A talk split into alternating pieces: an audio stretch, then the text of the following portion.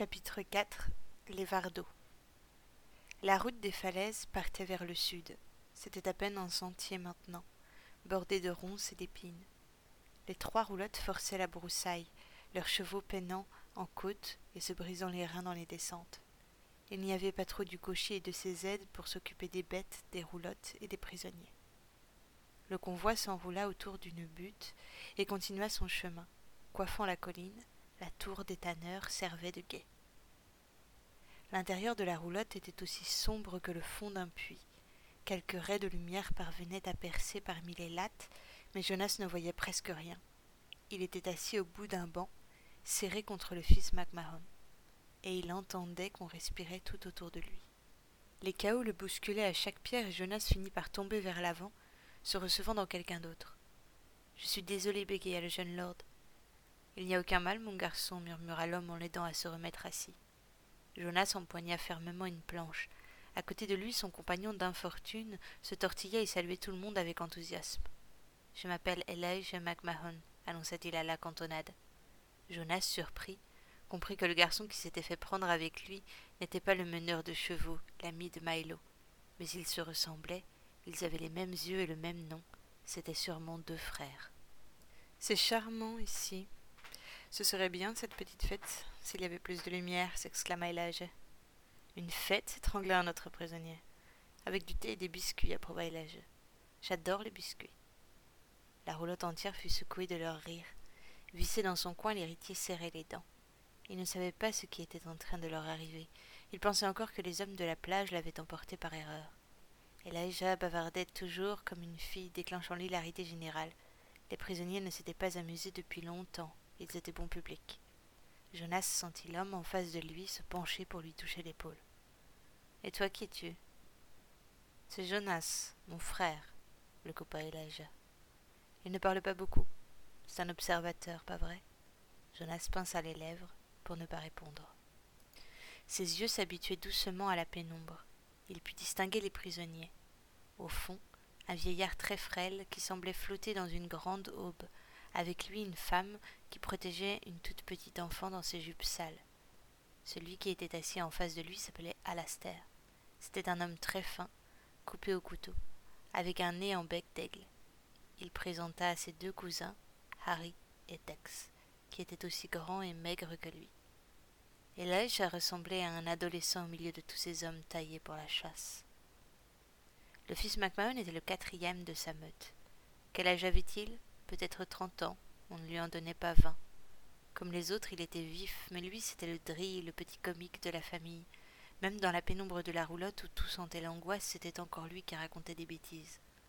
Pourtant, sans le dire, Elijah était terrifié. Il ne savait pas où le menait le convoi, mais il avait entendu parler des roulottes noires et de leurs étranges cochers, les vardos.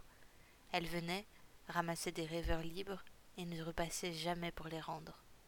Alors vous avez tous fait une petite réunion de famille demanda-t-il innocemment, sourire aux lèvres. Drôle d'endroit. Tout le monde perdit sa bonne humeur. Dex et Harry étaient venus me rendre visite quand les Vardos nous sont tombés dessus, expliqua Alastair. Dans la roulotte, il y avait déjà ces deux-là, précisa-t-il en désignant les femmes.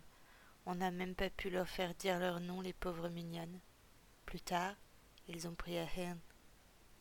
La gamine avait une couronne de cheveux défaits autour de la figure, elle n'avait Dieu que pour Ahern, qui lui répétait inlassablement que tout se passerait bien.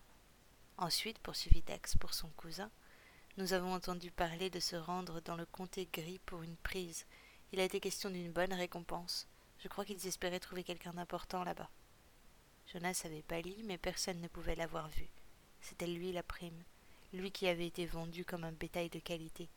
Il commençait à comprendre. Mais nous sommes importants, fanfaronna Elijah. Jonas est l'héritier d'une fortune de vendeur de rosemère, et moi je n'ai hérité que d'un cottage que j'ai brûlé pour vivre librement parmi les bêtes. Nouvel éclat de rire. Le fils Quinn se crispa davantage sur sa planche. Une idée désagréable venait de lui traverser l'esprit. Puisque personne ne savait que l'héritier de Diarmaden ne buvait plus de nectar, qui donc l'avait vendu au Vardo Il revit sa bourse pleine d'or traînant sur la table de Milo, mais chassa vite l'idée d'un revers de main. La route sinueuse avait quitté le bord de mer. Dans un village, les Vardos changèrent l'attelage pour y mettre des bêtes fraîches et le convoi repartit comme il était venu. Quand il fut midi, la chaleur était suffocante. Serrés à presque huit dans le ventre de la roulotte noire, les rêveurs libres n'avaient plus le cœur à rire. Ils essayaient de ne pas penser au soleil ni à la soif qui les taraudait. Soudain, ils entendirent la voix de la mère qui murmurait à Ahern Est-ce qu'ils nous donneront à boire? Chacun serra les épaules. Bien entendu, promit Ahern en la prenant dans les bras avec sa fille. Ils vont bientôt s'arrêter, nous aurons de l'eau. Ils ne toucheront pas leur paye si nous arrivons morts. Mais la gamine secoua la tête et se cacha dans ses cheveux. Ce n'est pas vrai, ils vont nous tuer. Le cocher l'a dit. Sa mère poussa un glapissement douloureux et lui envoya une claque sonore, puis baisa aussitôt les larmes de son enfant, pleurant elle-même. Ne dis pas ça, ma chérie, supplia-t-elle. Je ne les laisserai jamais te faire de mal. La mère sanglota sur le front de l'enfant qui pleurait aussi à cause de la gifle. Ahern n'arrivait plus à les consoler, ni l'une ni l'autre. Elijah colla son œil d'entre les fentes de bois pour tenter d'apercevoir la route. Un cavalier trottait sur la gauche du convoi, montant et descendant le long des roulottes. Lorsqu'il passa à leur niveau, le jeune homme frappa contre la caisse. Nous avons besoin d'eau, cria-t-il au cavalier. Ils entendirent les Vardos parler entre eux, et à leur grande surprise, les roulottes s'arrêtèrent toutes les trois. La trappe du fond s'ouvrit toute grande pour laisser passer une main d'homme tenant un seau. Nous aurons besoin de manger aussi, insista. Nous devons manger. L'archer claqua la porte à leur nez, et les rêveurs libres serrèrent les épaules, prêts à se contenter de l'eau, satisfaits que l'archer ne les ait pas punis. Une minute plus tard, la porte s'ouvrit en grand, et un homme du haut de son cheval leur jeta un morceau de pain. De nouveau il fit noir. Ils cherchèrent la nourriture en tâtonnant, tandis que le convoi s'ébranlait. À présent qu'ils avaient bu et mangé, ils somnolaient presque tous les uns contre les autres. Jonas, qui n'avait jamais appris à dormir au beau milieu de la journée, les regardait faire avec angoisse. Il se pencha à l'oreille d'Elijah. Où nous emmène-t-il comme ça? demanda l'héritier dans un souffle. Le fils MacMahon ouvrit un œil et s'assura que tout le monde dormait bien. Ils ne vous emmènent pas, dit-il à voix basse. Quand ils se seront rendus compte de leur erreur, ils vous laisseront partir. À la première halte ce soir, vous leur direz. Je leur dirai quoi demanda bêtement Jonas. Elijah porta la main dans sa poche et glissa quelque chose dans la main de Jonas. C'était une fiole au bouchon de liège, le goulot de verre sculpté du nectar de rosemère. Les lettres de noblesse des queens étaient gravées dans le verre. Vous n'aurez qu'à la boire, soupira Elijah. Ils ne croiront peut-être pas que vous êtes indépendant, qu'ils ne se sont trompés, mais si vous buvez de la rosemère devant eux, ils seront bien obligés de vous laisser sur place. Jonas serra la fiole dans la main. Son compagnon ignorait que les Vardos n'avaient pas commis d'erreur en prenant le fils Queen pour un rêveur libre. Où allons-nous? insista l'héritier. Les yeux d'Elijah s'assombrirent. Certains disent que les convois partent à la capitale et que les rêveurs libres sont retenus prisonniers là-bas. Beaucoup pensent qu'ils nous étudient comme des animaux. Quelques-uns croient qu'ils se servent de notre sang pour fabriquer la rosemère. Moi je ne sais rien, alors je ne dis rien, ça m'évite de me faire peur. Jonas, lui, était inquiet. Il avait toujours été au chaud dans le Tiarmad, où le monde n'avait aucune chance de venir lui sauter à la gorge. À présent, il était un prisonnier, il avait été battu, enchaîné, traîné contre sa volonté. Vous devriez penser à autre chose, insista Elijah. Le jeune héritier chercha parmi ses souvenirs s'il en possédait un assez fort pour l'empêcher de succomber à sa peur. Mais il n'avait jamais fait attention au moment heureux. Sous l'emprise du nectar, la vie n'avait pas vraiment de saveur. Il avait été un enfant très sage, comme les autres. Il n'avait jamais fait de cabane dans les arbres ou de pont sur les ruisseaux et penser Rodarmada à son père, sa mère, le rendait malade. Le jeune homme cherchait lorsqu'il se souvint de Chenille la Rouge. Son visage était dessiné en lui. Il sentait à la fois son parfum et ses cheveux contre sa peau quand elle s'approchait trop près en croyant qu'il la remarquerait. Il voyait aussi Calvin, trop grand et trop bête. Il s'imagina leur ferme, toute neuve, de l'autre côté d'un chemin qui aurait mené à la mer. Chenille, riant, profitant de sa jeunesse, pendant que Calvin brossait un cheval qu'il enrichirait à la prochaine foire. Ce n'était pas vraiment un souvenir, mais c'était une sensation agréable, cette idée qu'il serait peut-être heureux, au moins un peu. La nuit tomba alors qu'il pénétrait les bois. Le convoi poursuivit à la torche sa marche qui semblait ne jamais devoir s'arrêter. Autour d'eux, la roche avait fait place à d'immenses bancs de bruyère. Un vent bizarre était venu avec la lune, Grelottant les uns contre les autres, les prisonniers se mirent à supplier leurs gardiens d'arrêter le convoi pour faire du feu. Près d'une heure plus tard, Les chevaux de tête, rompus, s'arrêtèrent et refusèrent de repartir. Ancrés comme des mules, ils ne répondaient plus ni à la voix ni au fouet, et les Vardos acceptèrent enfin d'installer le camp. Jonas Quinn ne dormait pas. Il se sentait malade, la fatigue avait beau le tenailler, il était incapable de fermer les yeux. Tout le monde sort maintenant. Allez debout, hurla un garde. Ils sursautèrent. Les portes arrière de la roulotte s'ouvrirent toutes grandes sur un homme immense, une montagne de muscles et de méchanceté, Golan Kinsale. Il tenait dans son poing énorme une torche qu'il avança sans précaution dans la roulotte.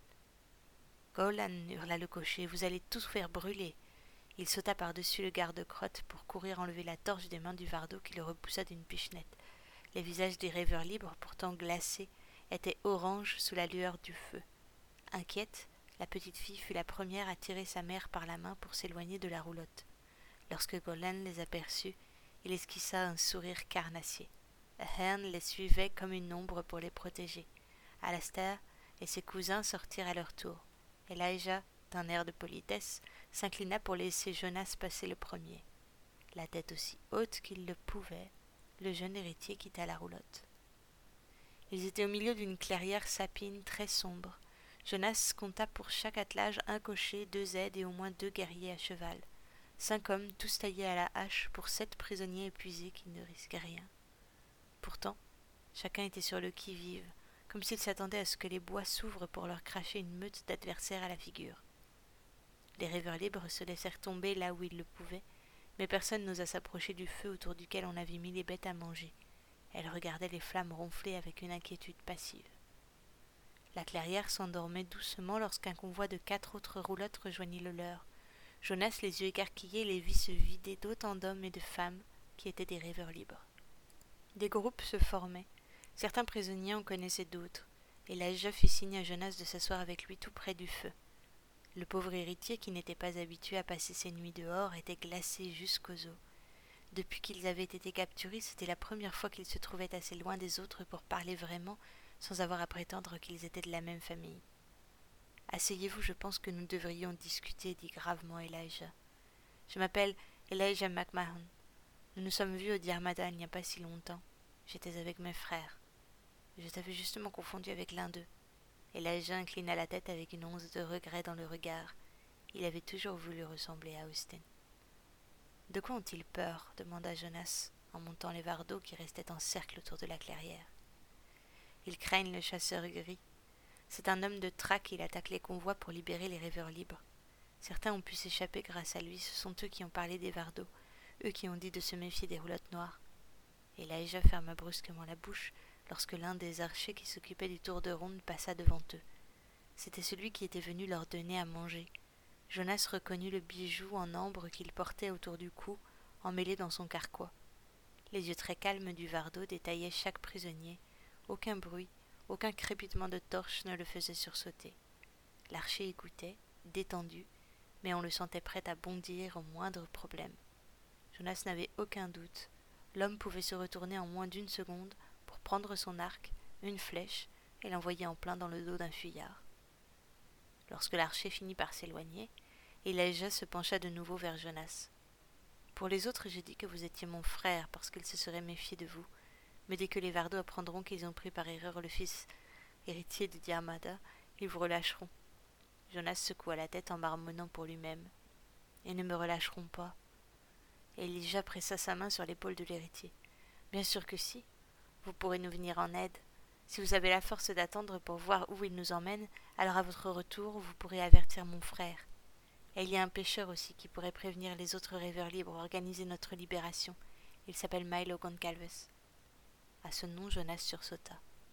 Milo aurait pu les libérer. Dans la clairière, il y avait cinq gardes armés pour sept rêveurs affaiblis. Mais si le pêcheur pouvait trouver des hommes et les amener, ils seraient alors plus nombreux. Ils seraient comme des fourmis, ils se débarrasseraient des vardos. Pendant une seconde, il laissa cette sensation de puissance le remplir. Puis il dit à Elijah Si j'étais relâché, c'est ce que je ferais. Nous irions voir Milo et ton frère et nous reviendrions tous ensemble pour vous libérer. Mais les Vardos n'ont pas fait d'erreur. J'étais bien sur leur liste, je ne suis pas indépendant. Vous êtes l'héritier des Diarmada. Vous êtes. Un grand cri les coupa net. L'archer qui venait de passer devant eux traversait la clairière d'un pas leste et aérien, suivi par deux cochers. De l'autre côté du groupe, Colin Kinsale venait de soulever le vieux Ahern par les cheveux et le traînait au milieu du cercle des chevaux. Tous les prisonniers avaient le visage tourné vers eux. Certains parmi les plus jeunes semblèrent sur le point de se lever pour se battre, mais leurs compagnons les retinrent. Quelques-uns enfouirent leur visage dans leurs mains contre l'épaule de leurs voisins ou fermèrent simplement les yeux. C'était la femme qui avait crié. Elle suivait à grandes enjambées Golan et Ahern, la petite fille pendue à ses jupes. Laissez-le, suppliait-elle. Je vous en supplie, laissez-le. Mais Golan ne voulait rien entendre. Il attrapa fermement la femme par le bras et la jeta par terre. Avant qu'elle ait pu faire le moindre mouvement, il sortit prestement son épée et la lui pointa entre les seins. Si je t'entends encore une fois, dit-il, je prendrai cette épée et j'irai ouvrir en deux ta bâtarde de fille, tu as compris. Le visage barbouillé de larmes, la femme couvrit sa bouche d'une main et hocha vigoureusement la tête. Golan remit l'épée dans son fourreau. Le Vardo vint se mettre au plus près du feu pour briller, mais tout le monde ne regardait déjà que lui. Jonas était assis juste à ses pieds. Colin Kinsale était encore plus impressionnant vu du sol. C'était un solide, sûrement élevé au milieu même de la guerre. Sa mâchoire carrée et ses cheveux trop courts lui donnaient l'air brut. Il releva Ahern qui avait glissé par terre en le tirant par les cheveux. Écoutez-moi, appela-t-il à la ronde. Le sourire mauvais que Jonas avait déjà vu revint sur les lèvres de Golan. À partir de ce jour, vous êtes notre propriété. Vous êtes contraint d'obéir à nos ordres. Vous vous appeliez rêveur libre, votre liberté prend fin ce soir.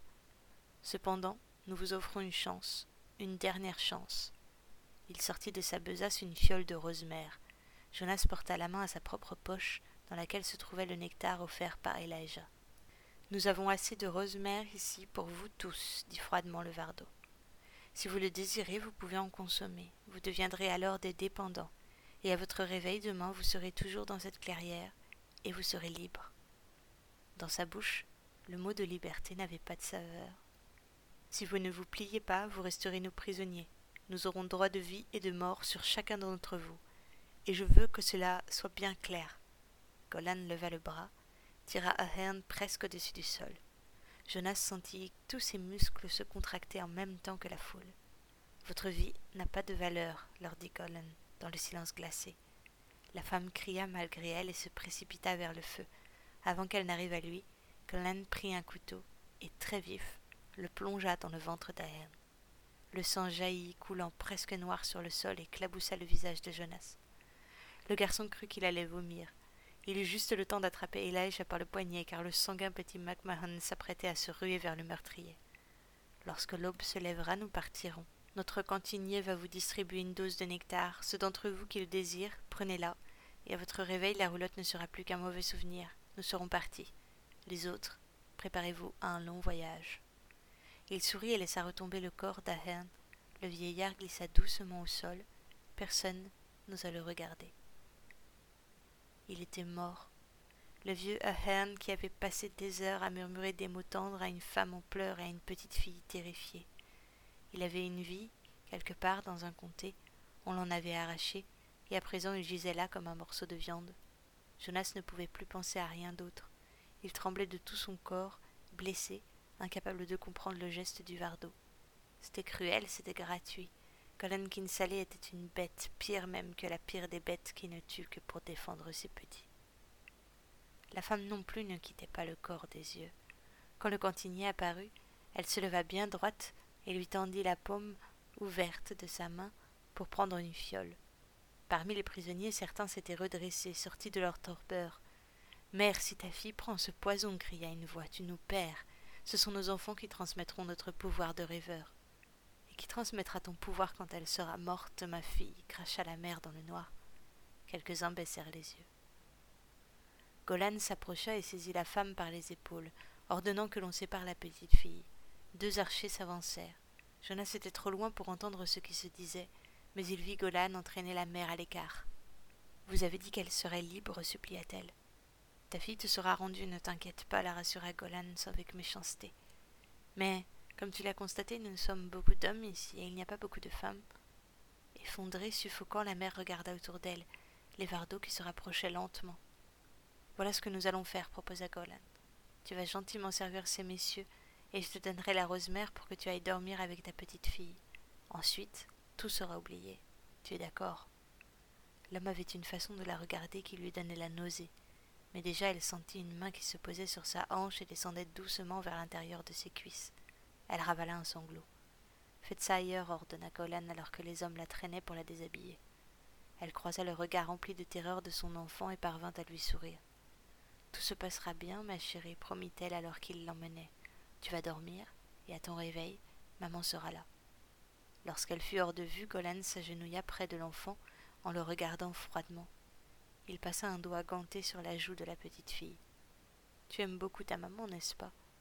La gamine pinça les lèvres et hocha la tête. Elle ne voulait surtout pas pleurer. Elle n'avait pas pleuré lorsque l'homme l'avait tuée à Herne. Elle avait promis d'être brave. Alors, dit Golan, tu ne voudrais pas que ces méchants messieurs lui fassent du mal, dis-moi. C'est vous qui êtes méchant, souffla la petite fille. Il éclata d'un rire tonitruant qui mourut très vite. Cette fois son regard cruel la fit trembler. Je suis le plus méchant, rectifia-t-il froidement. Mais ils sont nombreux, très nombreux. Ils pourraient lui faire beaucoup de mal si tu ne m'obéis pas. Tu comprends ce que je dis. Tu ne voudrais pas que ces hommes lui fassent du mal à cause de toi. Perdu, l'enfant posa ses gros yeux de poupée sur lui, puis baissa aussitôt le regard. Elle secoua la tête, en fixant ses chaussures avec insistance. Très bien, sourit Golan. Alors suis-moi, et si tu es gentille avec moi, il n'arrivera rien à ta maman. Et sous l'œil des approbateurs de l'archer aux bijoux d'ambre, il entraîna la fillette dans le bois. Jonas devait ne jamais revoir ni la femme ni la fille.